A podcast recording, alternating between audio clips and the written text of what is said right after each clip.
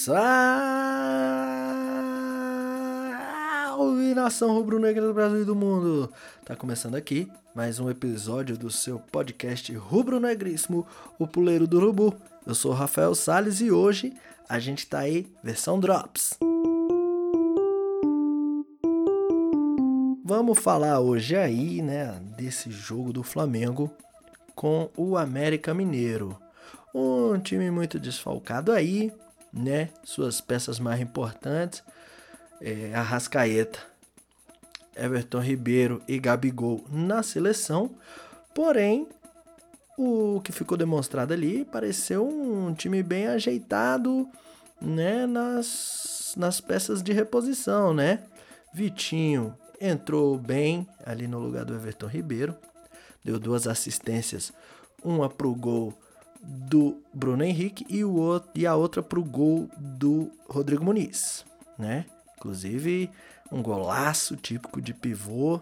Adorei. Um gol lindo do nosso cria Rodrigo Muniz aí. Cheio de força, dominou a bola de costa, virou pra, ajeitando já para bater. Um golaço, um, realmente um golaço. Agora, o Vitinho, apesar de ter jogado bem aí, continua demonstrando alguns daqueles problemas que a gente já detectou aqui de outras vezes, que é o problema da sua lentidão no jogo.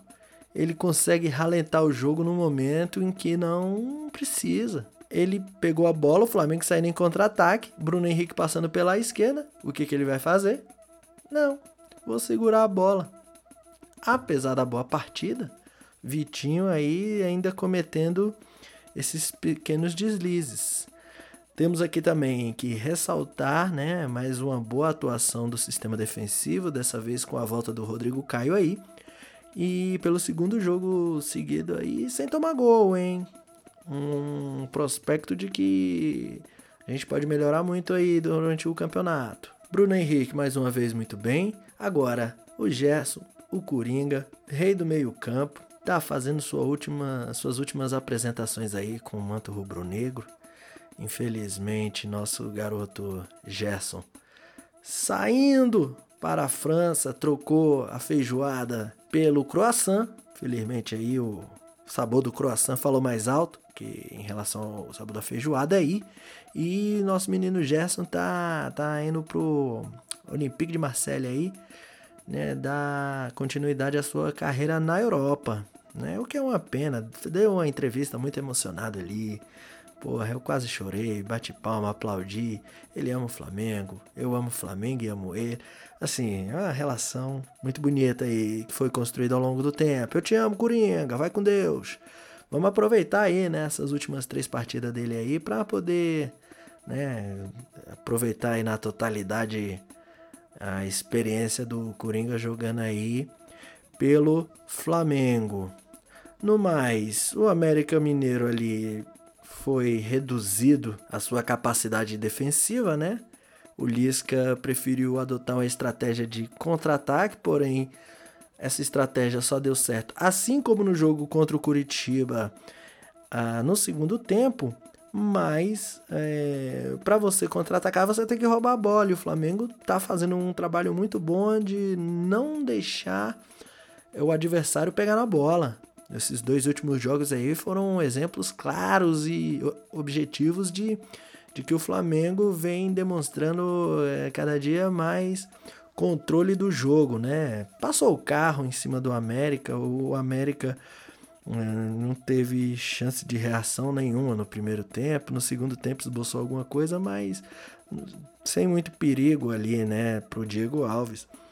O Flamengo, mesmo com uma quantidade absurda de reservas e de, de desfalques, conseguiu é, mais uma vez aí dar belas bela mostra aí de um padrão de jogo que vai se estabelecendo apesar da modificação das peças, né?